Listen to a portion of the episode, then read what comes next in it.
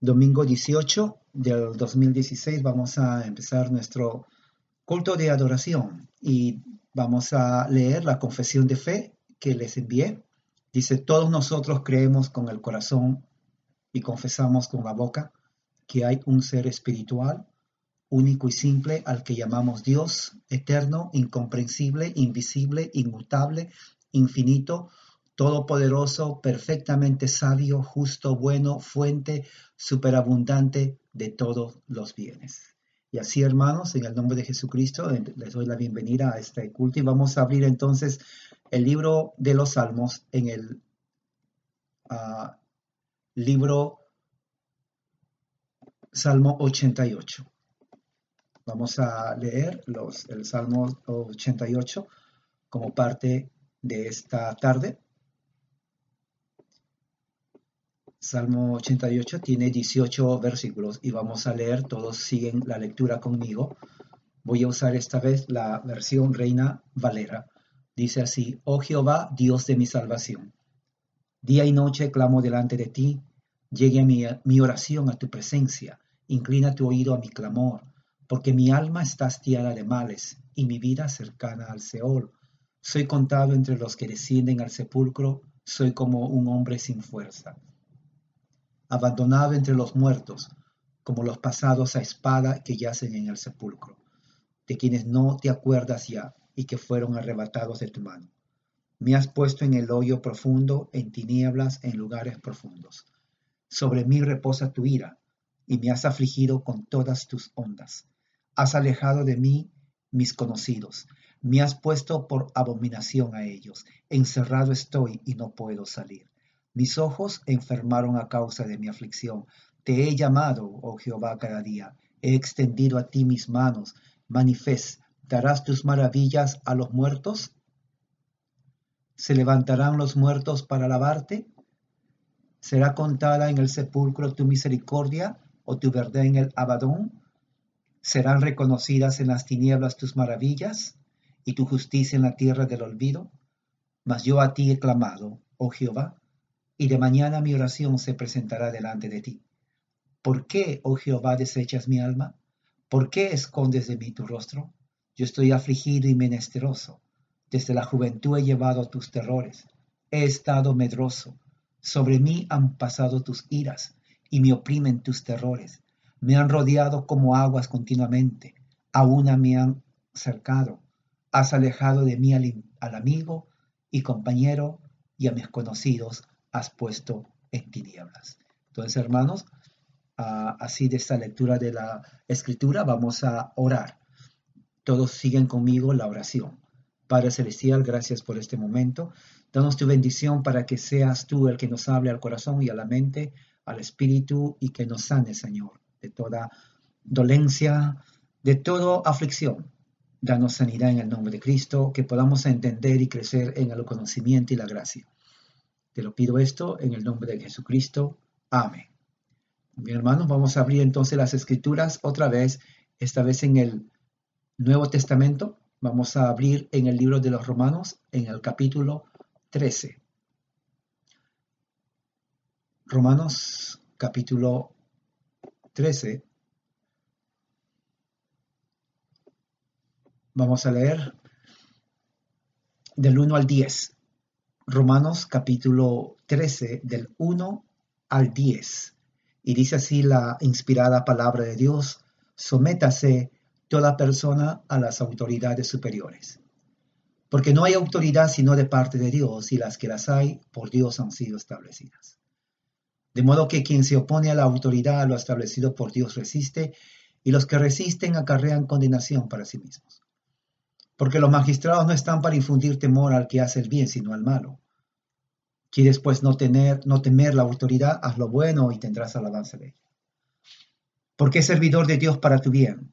Pero si haces lo malo, teme, porque no en vano lleva la espada, pues es servidor de Dios, vengador para castigar al que hace lo malo. Por lo cual es necesario estarle sujetos, no solamente por razón del castigo, sino también por causa de la conciencia pues por esto pagáis también los tributos, porque son servidores de Dios, que atienden continuamente a esto mismo. pagar a, los, a todos los que debéis, al que tributo, tributo, al que impuesto, impuesto, al que respeto, respeto, al que honra, honra. No debáis a nadie nada, sino el amaros unos a otros. Porque el que ama a su prójimo ha cumplido la ley. Porque no adulterarás, no matarás, no hurtarás, no darás falso testimonio, no codiciarás y cualquier otro mandamiento. En esta sentencia se resume, amarás a tu prójimo como a ti mismo.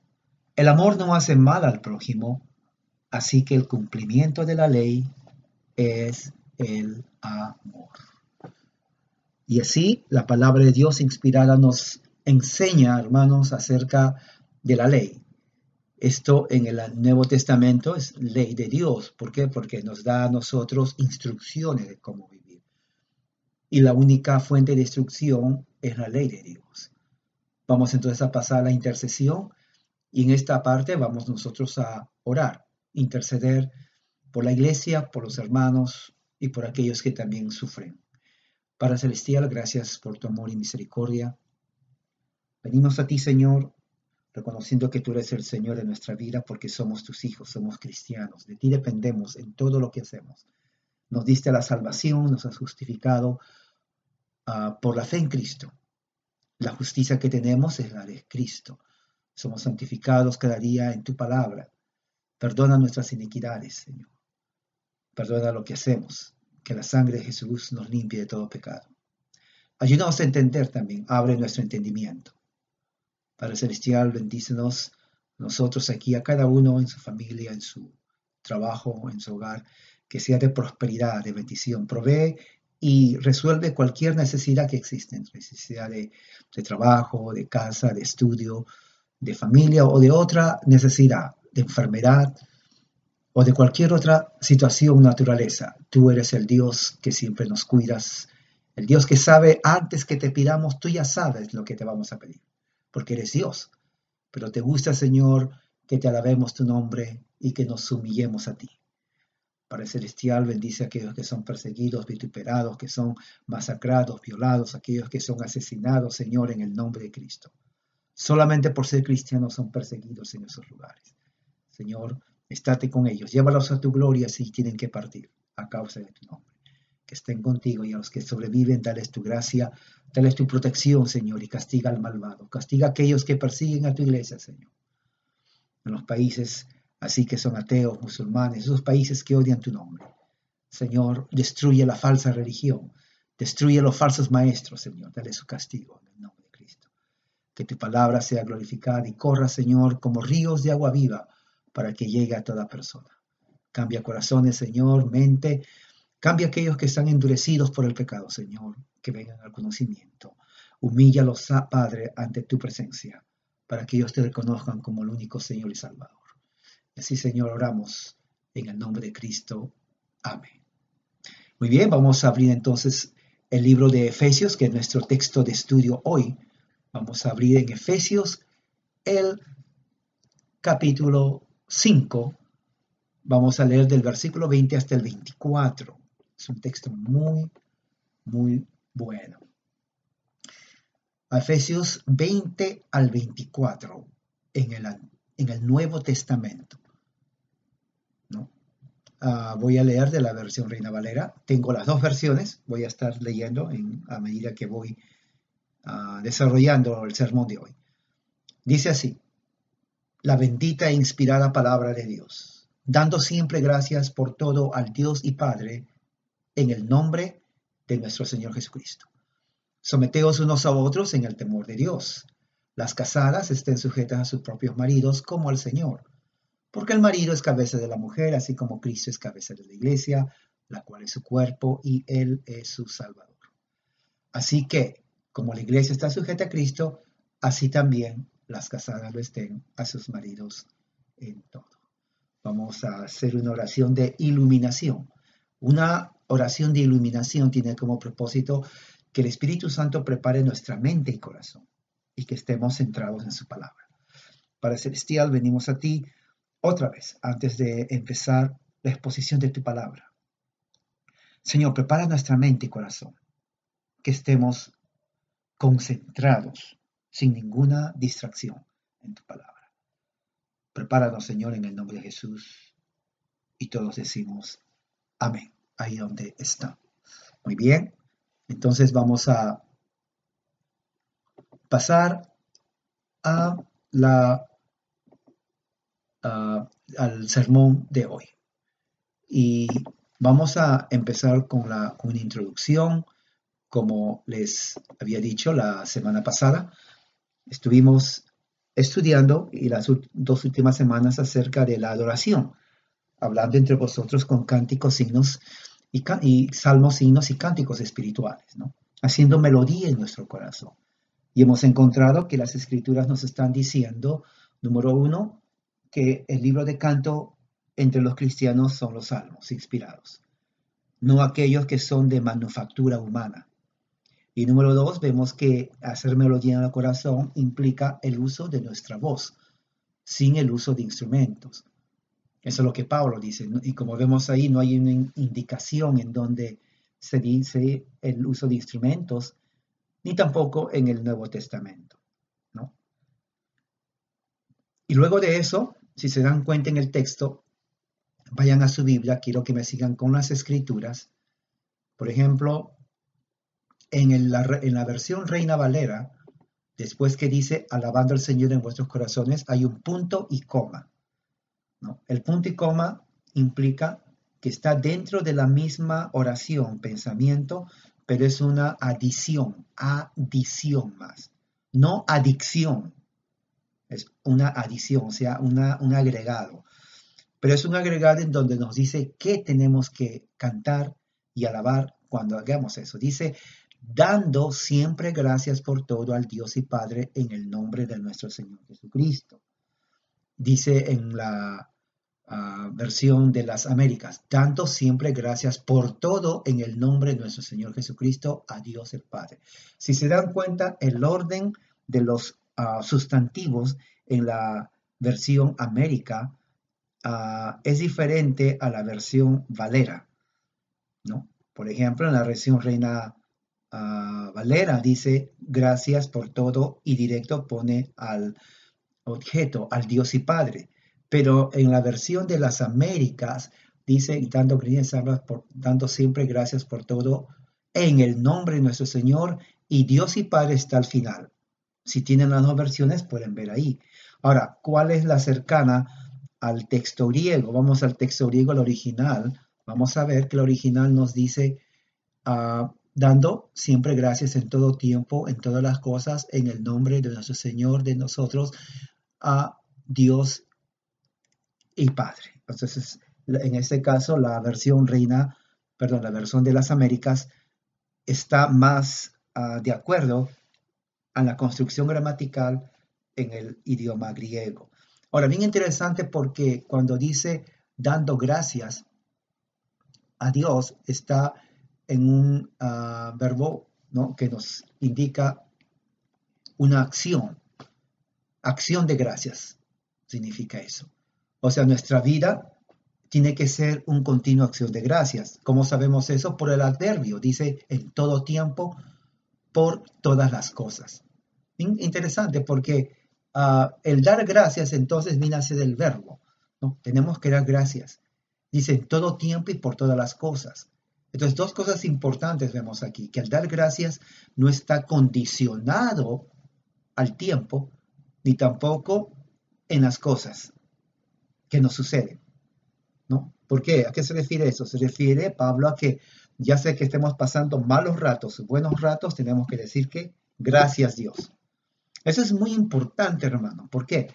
Porque en toda la vida, como seres humanos, vamos a sentirnos desanimados, tristes, vamos a sentirnos sin esperanza, vamos a sentirnos de que nuestra vida tal vez, ¿qué es nuestra vida? Estoy hablando a cristianos, que no debería de ser así pero lo sentimos porque somos humanos. ¿Qué sucede cuando pasa eso? Gracias Dios.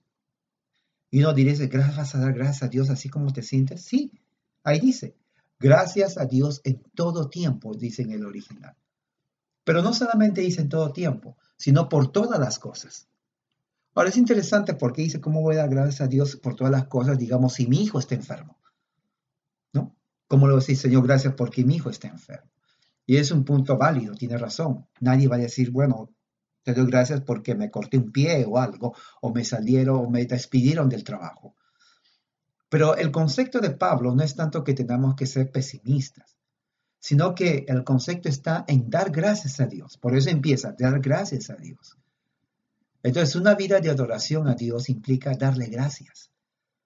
Es una acción de gracias continua en nuestra vida, en todo tiempo y por lo que pase.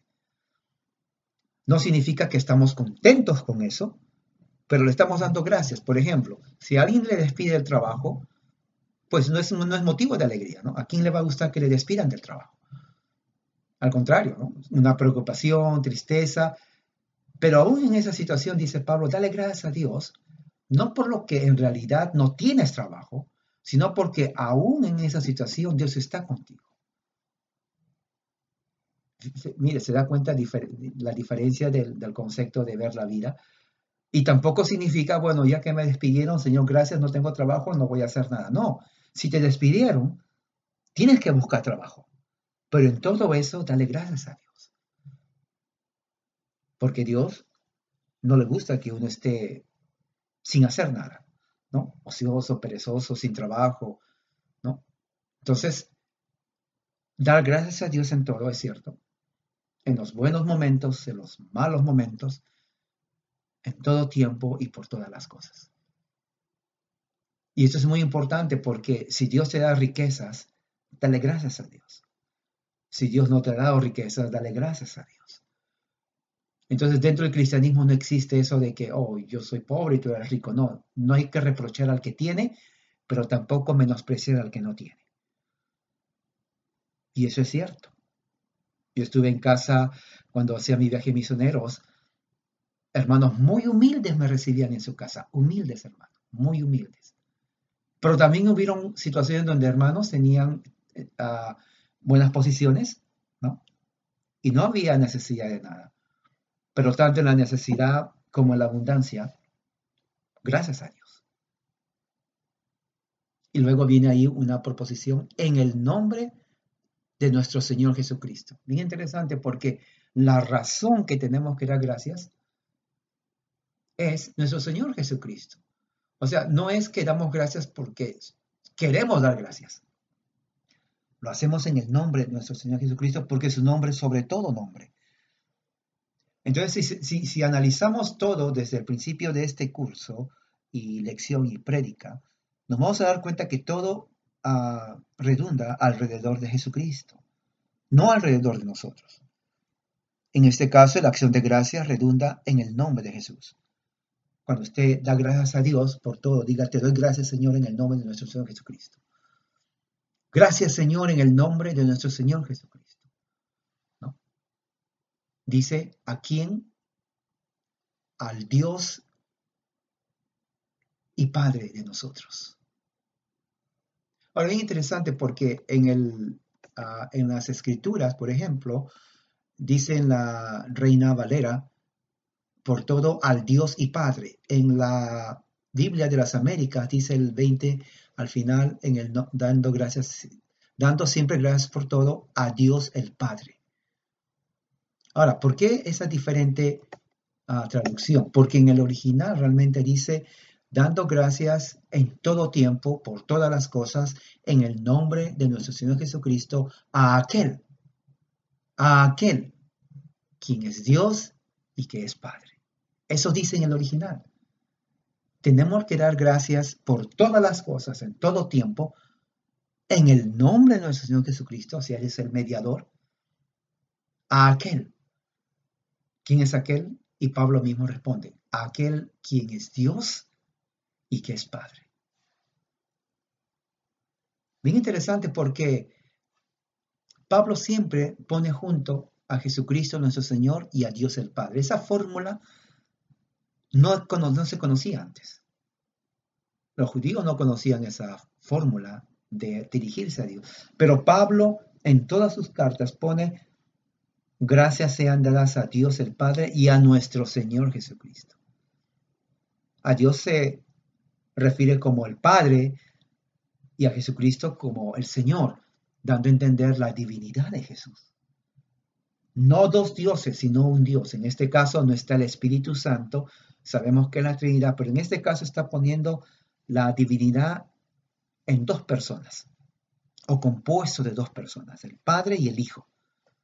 Uno es Dios, no, el Padre, y el otro es Señor. Y no creemos en dos señores, pero hay un solo Señor, de donde se deduce que Jesucristo es Dios. ¿No? Entonces, eso tiene que ser nuestra actitud de acción de gracias. Cuando terminemos el sermón, dígase usted mismo, hacia el espejo y diga, mi actitud diaria, diaria, no solamente por ahora, sino todo el resto de mi vida es dar gracias a Dios, en el nombre de nuestro Señor Jesucristo. Muy bien, entonces, de esa parte, cuando Pablo termina esa parte, entonces Pablo cambia de tema. Hasta el versículo 20, entonces realmente hasta el 19, Pablo termina lo que tiene que ver con los cánticos espirituales. ¿no? Luego de ahí, el versículo 20 habla sobre que tenemos que dar gracias a Dios, acción de gracias. Entonces Pablo está desarrollando su tema. Sin embargo, al cambiar al versículo 21, cambia totalmente de tema. Entonces Pablo se sienta, se centra ¿no? en la relación entre marido y mujer. Y ese es un tema muy interesante y muy importante, porque en estos versículos, que va desde el 22 hasta el 33, son como 11 versículos, Pablo desarrolla la relación del orden y los deberes del marido y de la mujer en el contexto de iglesia.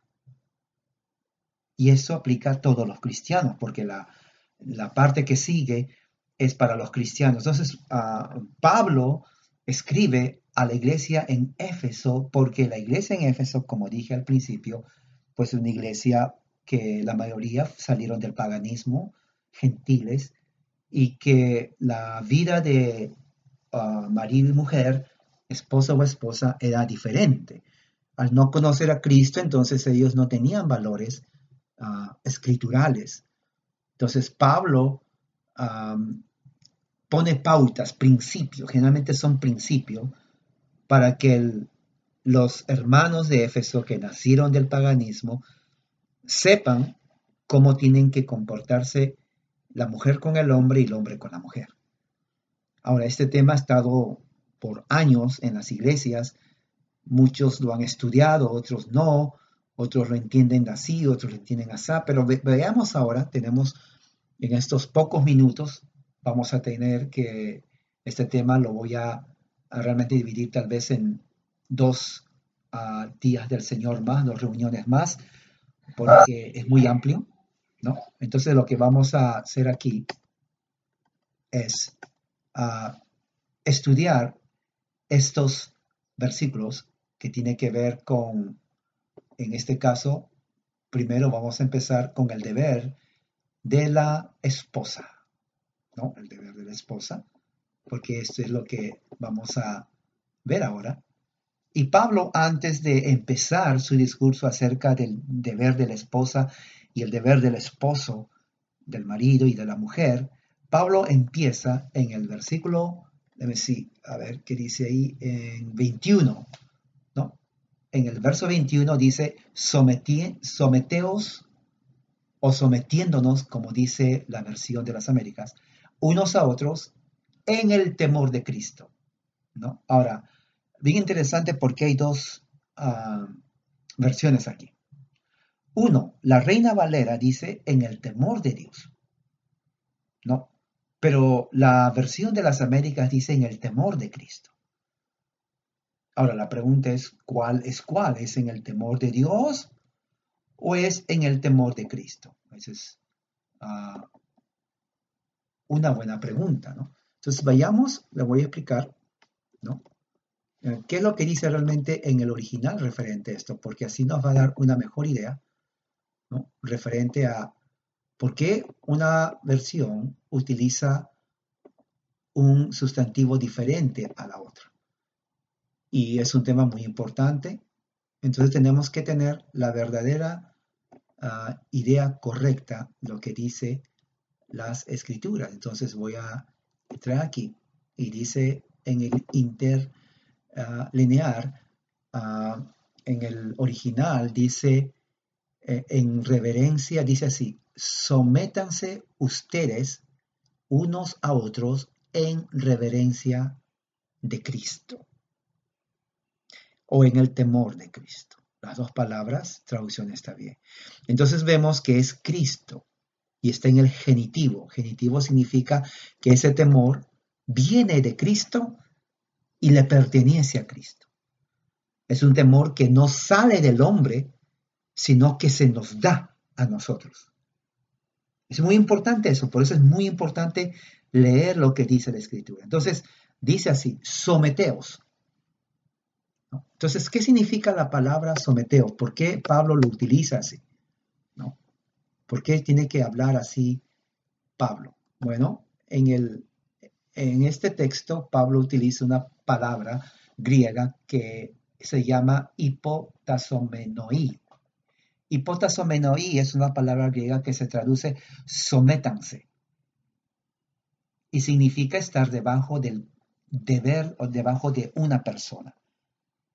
¿no? Por ejemplo, ah, cuando uno quiere entrenar, digamos, a un perro, entonces uno le pone una cuerda en el cuello para someterlo al, al perro, para someter diríamos, a su instinto, su voluntad del perro de hacer lo que quiere. Entonces el perro va a estar corriendo, pero la soga en el cuello le va, el dueño le va a decir, siéntate aquí, quédate quieto, le está sometiendo a la autoridad de su dueño.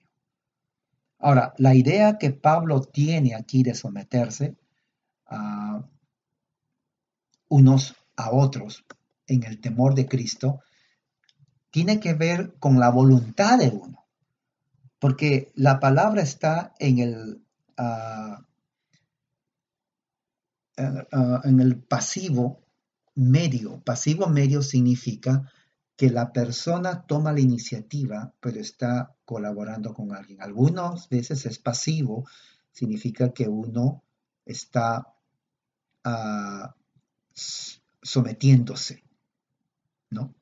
Pero la idea que Pablo tiene al aplicar a la mujer no implica que el hombre le tiene que someterse a la fuerza, como en el ejemplo que puse del dueño con un perro, sino implica la idea de que cuando dice someteos, en este caso, ah, porque todavía estamos en versículo 21, uno a otro, es un sometimiento general entre los hermanos de la iglesia. Ahora, fíjese que aquí el mandato es para todos, para el hombre y la mujer. Y eso yo quiero que entiendan. Yo sé que aquí hay hermanas mujeres y muchas veces, ¿no?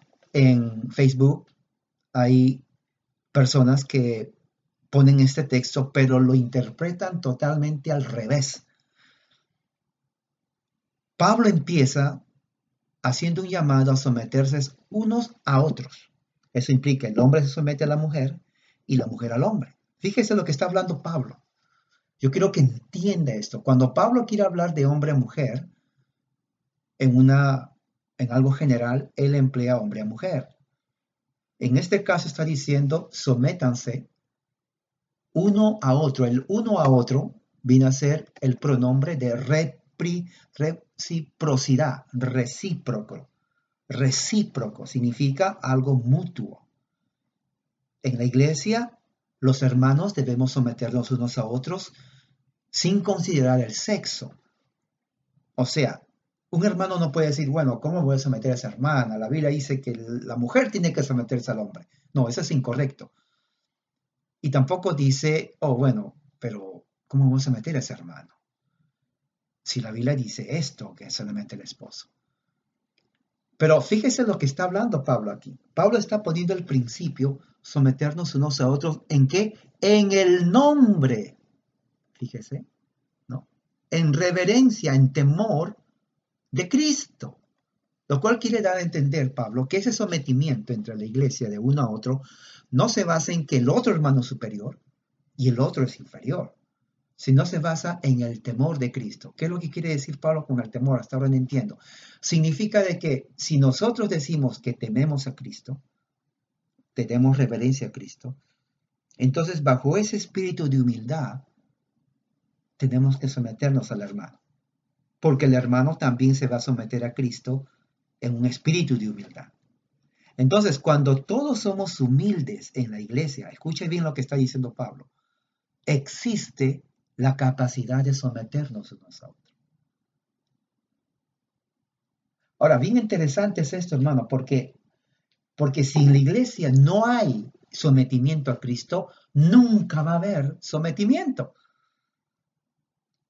Ese es número uno. Número dos, si en la iglesia algunos no se someten a Cristo, va a ser bien difícil que uno que se somete a Cristo se someta a Él.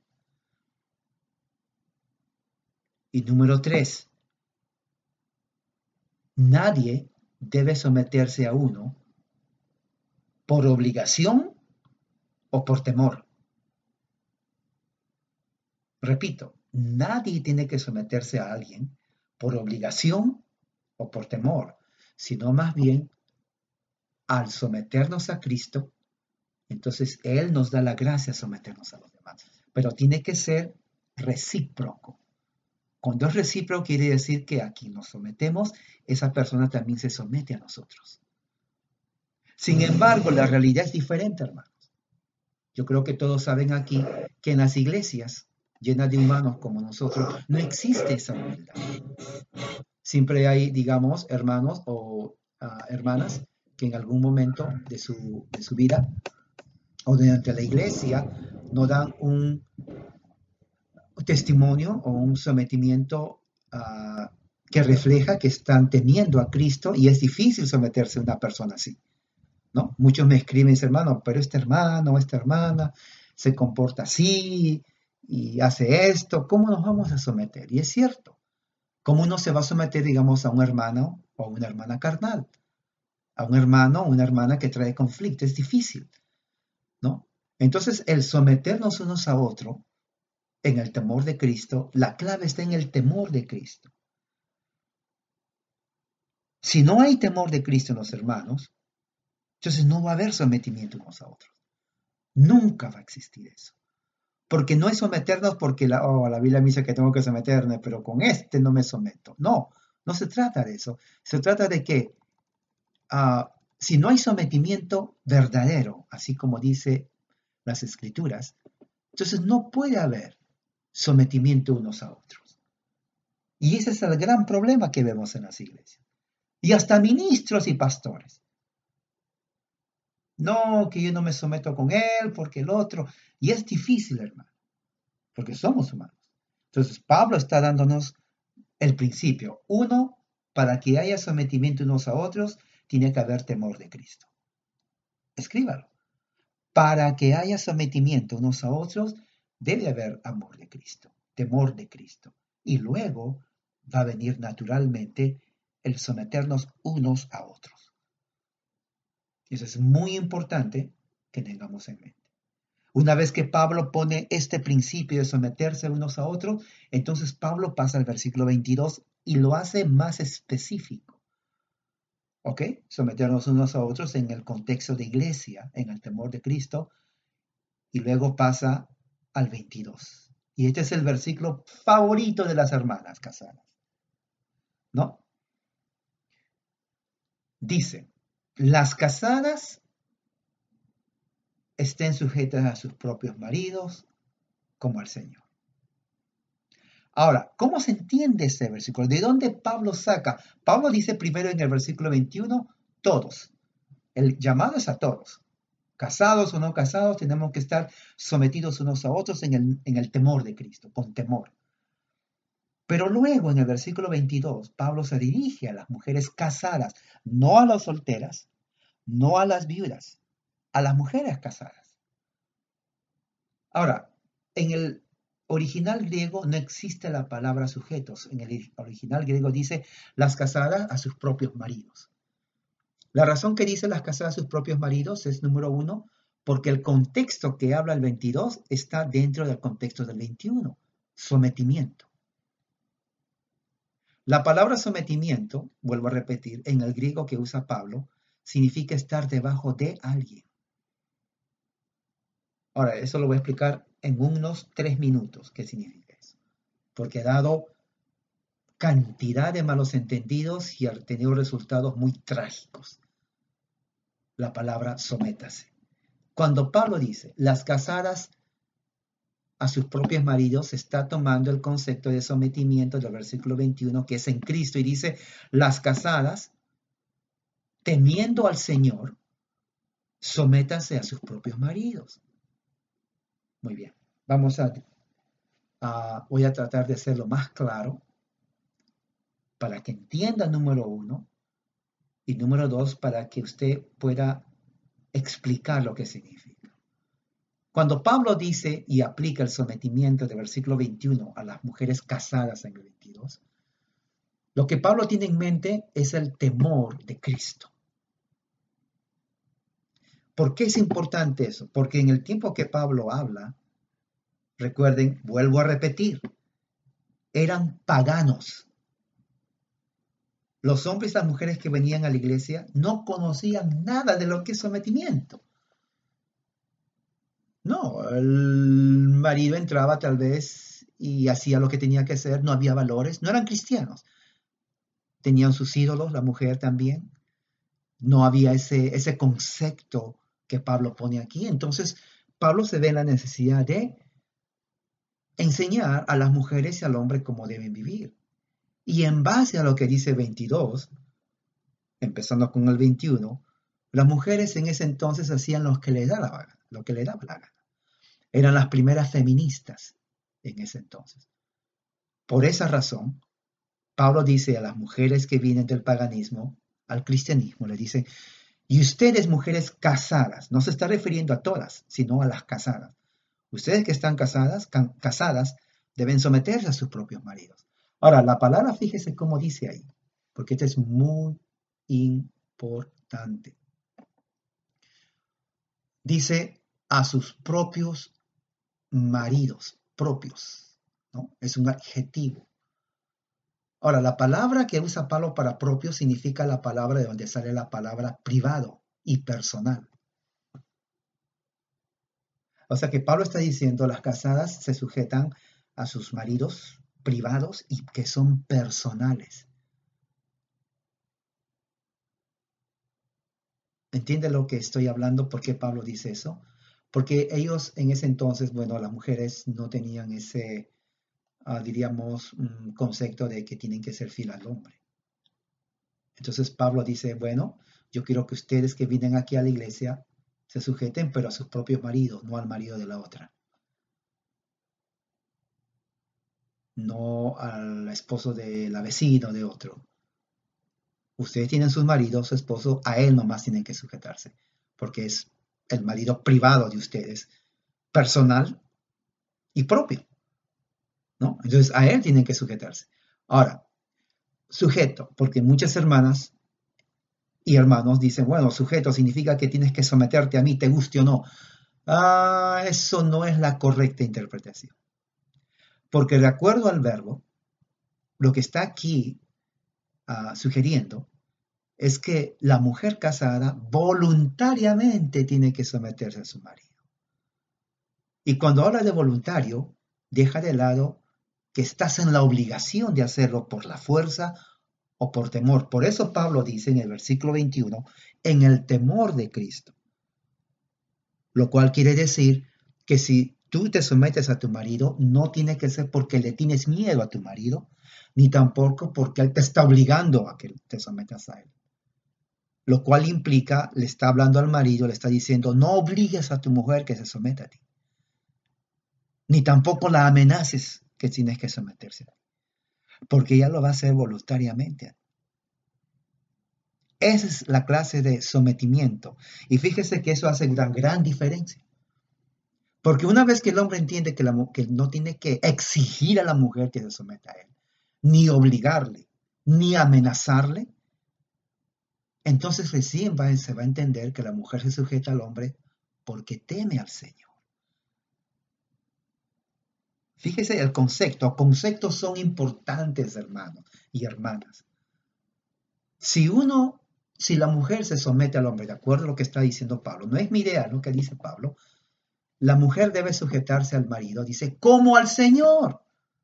el principio de ese sometimiento es en base a cómo ella se somete al Señor y en el temor de Cristo. Cuando eso se entiende, entonces el hombre no tiene, no tiene que exigirle, obligarle o amenazarle a la mujer que se someta. Porque eso es lo peor que puede existir. Que el hombre obligue a la mujer que se someta, le amenace, ¿no? O le insulte o a la fuerza.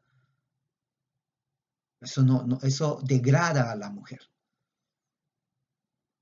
La mujer se siente humillada, llena de odio, resentimiento, infeliz. Entonces aquí, cuando dice las mujeres casadas, entonces está diciendo, según el verbo que está en el ah, pasivo, medio participio, lo cual implica que la mujer voluntariamente lo hace, sin necesidad que el hombre la obligue, la amenace, ¿no? la grite, ¿no? la fuerce a hacer algo que no, que no tiene que hacer. Ahora les pregunto, hermana, ¿no es cierto que es mejor así? Y es mejor no tanto porque usted se siente así, sino porque es el orden de Dios. Pablo está usando un verbo en donde pone el énfasis en la mujer que se somete.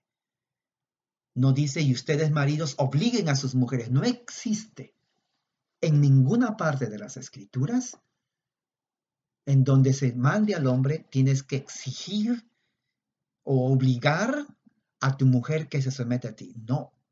O tienes que amenazarle a tu mujer que se somete a ti tampoco. Si alguien hace eso, entonces porque no entiende el orden de Dios. Ah, una vez hablé esto a una reunión de hombres casados. Realmente no les gustó y porque tenían la idea del machismo latino, el machismo que aquí se hace lo que yo quiero y si no haces, pues consecuencias. Eso es una tontería, eso es una burrada. Yo les dije, eso no, no enseña las escrituras. Eso te habrá enseñado a ti tu abuelito, pero no enseña las escrituras. Es más, ni a un perro se le hace eso, ni a ningún animal. Yo he entrenado perros toda mi vida, desde chiquito hasta grandes, y el perro conoce cuando uno lo obliga de mala manera y cuando uno sabe cómo hacer que obedezca. Bueno, la mujer no es un animal, no es un perro, un canino. Entonces no se le puede obligar por medio de amenaza, temor o a la fuerza que se obligue. Eso, es una, eso va en contra del principio de las escrituras.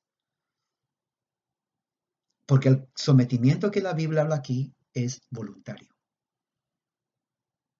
como al Señor. ¿Por qué como al Señor? Porque si se dice voluntario y se deja de lado al Señor, entonces va a haber mujeres que van a decir, bueno, como es voluntario, no lo siento hacer y no lo voy a hacer. Pero cuando se aplica como al Señor, entonces cambia. ¿Por qué? Porque uno se somete a Dios diariamente y ya que me someto a Dios diariamente, entonces me voy a someter a ti, porque me someto al Señor. Fíjense la gran diferencia. Y eso también causa dolor en muchas mujeres porque la mujer no sabe, dice, me siento tan desgraciada en toda mi vida que tengo que someterme a este hombre que es un pobre batán. Y eso está mal. Porque no es que te tienes que someter porque es tu marido, sino como al Señor, que es diferente. Ese es el concepto, hermano, como al Señor. Ah, no todos los hombres entienden esto. La mayoría pues son brutos, esa es la verdad. Ah, y es difícil para una mujer que tiene un marido que no es creyente, porque no entiende. Pero ese es otro tema que más adelante Pablo desarrolla, cómo vivir con un esposo incrédulo. O a veces es lo contrario, el hombre es creyente y la mujer es incrédula. Entonces, Ahí inclusive es peor, aunque parezca mentira, muchos dicen, no, peor es cuando el marido es incrédulo. No, peor es cuando la mujer es incrédula. Eso es bien difícil. ¿Por qué? Porque una mujer incrédula no cree en someterse al hombre. ¿Se dan cuenta por qué es difícil? ¿Y cómo el hombre cristiano le va a decir, sométete porque la Biblia dice? La mujer, no, a mí no me importa tu religión, yo hago lo que quiero y, y lo voy a hacer y me voy. Es difícil, hermano. Cada caso tiene su dificultad en ese aspecto. Pero el punto en este caso del 22 de las mujeres es como al Señor. Ese es el principio que parte del versículo 21. Ahora, en el versículo 23 dice el orden divino. Pablo explica la razón, por qué es así. ¿Por qué Pablo dice el versículo 23? Porque, ¿sabe por qué? Porque las mujeres de ese entonces, cuando escucharon que Pablo dijo somete a su marido, seguramente ella les dio una mirada a su marido y dijo, yo someterme a este. Entonces Pablo dice, bueno, no voy a argumentar con ustedes, pero les voy a enseñar por qué. 23 dice, porque el marido es cabeza de la mujer. Ese es, un concepto totalmente nuevo en el concepto pagano. Porque el marido es cabeza de la mujer. Y dice ahí la conjunción de causa, ¿por qué? El por qué es una conjunción de causa, te está indicando la razón. Indica que Dios puso un orden en la familia. El hombre como cabeza. Ahora, tener ser el hombre como cabeza, esto es otro asunto también que los hombres no entienden. No significa ser un déspota o tirano, si yo soy la cabeza y se hace lo que quiero. No, realmente no, no se refiere a eso. Tampoco significa, cuando dice cabeza de la mujer, que la mujer es inferior al hombre. Tampoco significa eso. Y hay mujeres que creen eso. Yo he hablado con mujeres, bueno, de denominaciones pentecostales, que tienen un sentimiento de culpa. Un sentimiento increíble de culpa. Eso es terrible, hermanos y hermanas. Se sienten tan miserables, inservibles para todo porque dicen yo soy inferior a mi esposo y no le puedo corresponder en nada. Y yo digo, ¿de dónde saqué esa enseñanza? Pero mi pastor me dijo, ¿qué iglesia va? La iglesia de aquí, la pentecostal de la esquina. Eso no significa, cuando dice que el marido es cabeza de la mujer, no significa el hombre es superior, la mujer es inferior, el hombre es un déspota, tirano, dictador, y la mujer solamente ahí como una sirvienta haciendo lo que dice el hombre. No significa eso. Veamos lo que significa. Dice, es entonces en base a este orden divino que la mujer debe someterse a su esposo, porque hay un principio. No a todos los hombres, solo a su esposo. ¿Por qué? Porque como Pablo dijo otra vez, en ese tiempo a veces mujeres se sometían al esposo de la otra. Y no es así. Pablo dice, no, es a tu esposo. No es machismo, no es superioridad, totalmente opuesto al orden del mundo. Claro, aquí vemos el, orden diferente de la iglesia y hoy en día es peor, ¿no? Con todo el feminismo, el ateísmo, el marxismo y la feminazis y todo por ahí, toda la tontería que aparece por ahí entre la televisión, la radio, el cine, la política y todo lo demás, hasta en iglesias liberales.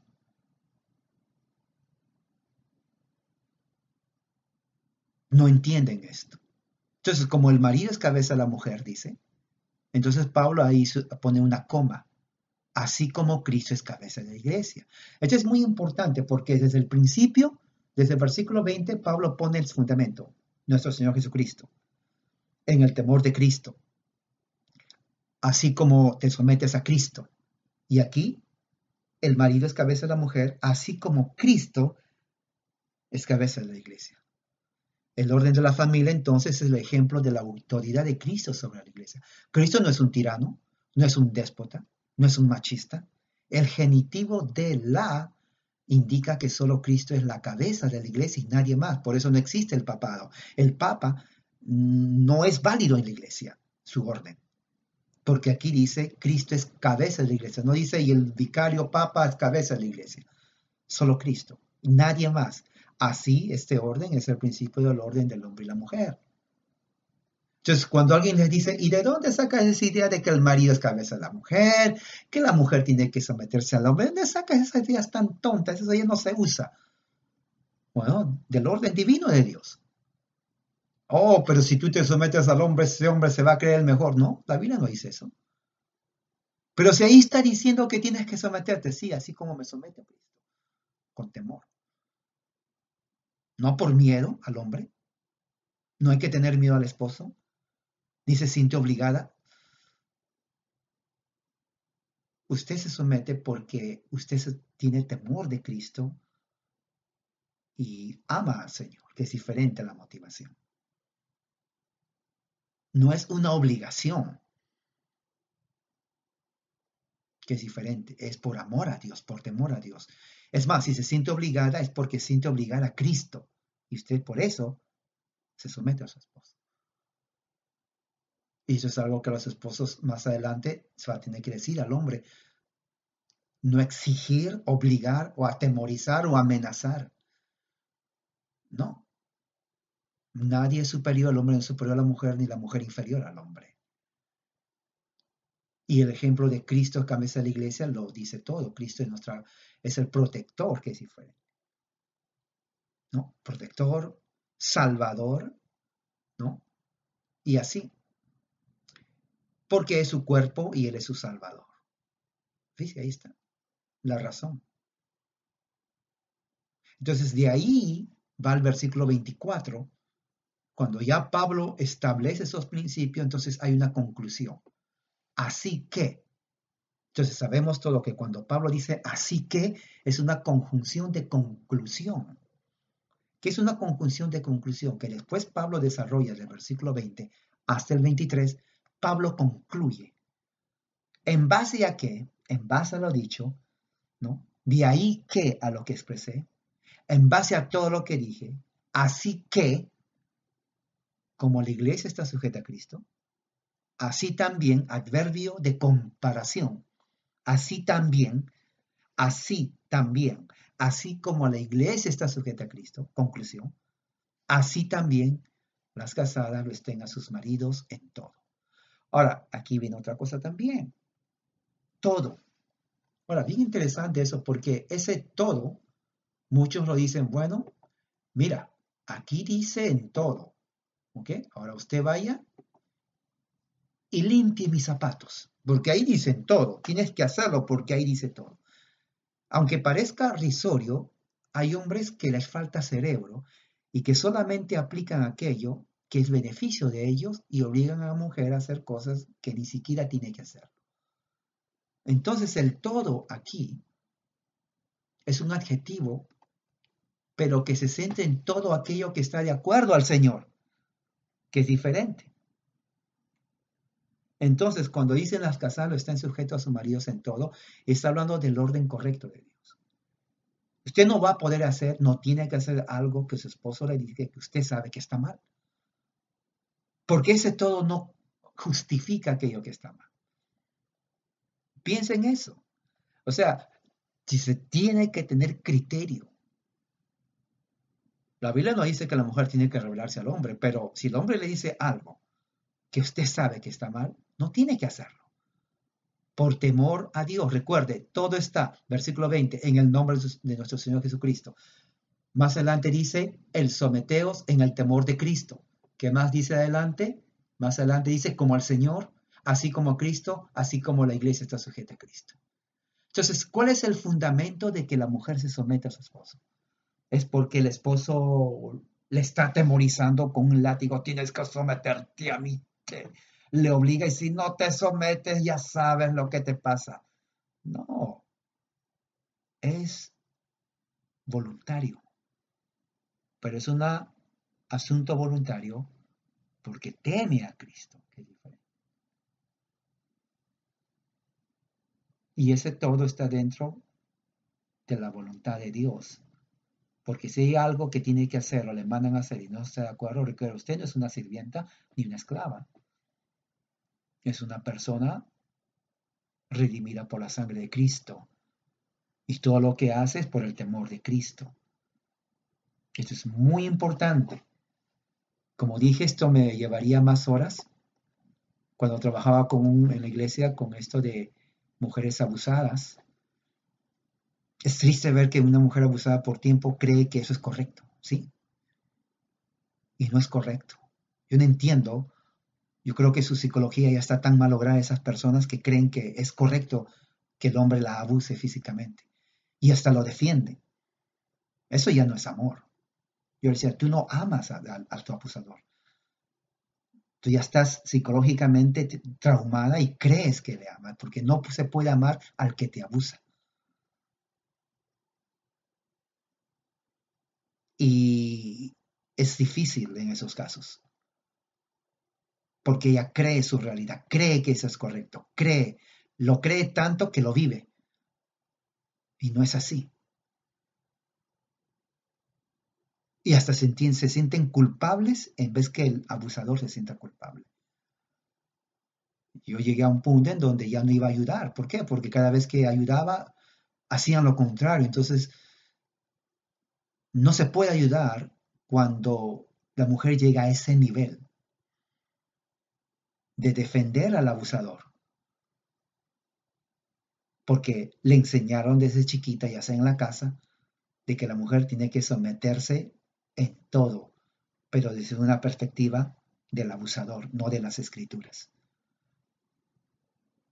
Sí, es terrible, hasta en las iglesias más. No es fácil realmente aconsejar a una mujer abusada. Yo lo, yo lo sé. Se requiere mucho trabajo, al igual que al hombre abusador. ¿Ya? Y son casos muy críticos, muy difíciles que se enfrentan, estoy hablando en la iglesia. Uno dice, pero no entiendo cómo. Bueno, hay una razón. Pues es, algo que requiere, aparte de oración, paciencia y, bueno, acción también. Por eso es muy importante que entendamos lo que Pablo está diciendo en este aspecto, ¿no? Y bueno, la semana que viene entonces vamos a pasar al marido. ¿no? Es interesante porque cuando se habla esto a los maridos, es como que no les gusta. no les gusta. Las iglesias veo que como que su orgullo machista les hace no ver la realidad. ¿No? Aunque la palabra machista en su origen, ¿sabe lo que significaba? Significaba protector, no abusador. Hoy en día se cambió el significado de machista a abusador y le quitan los protector.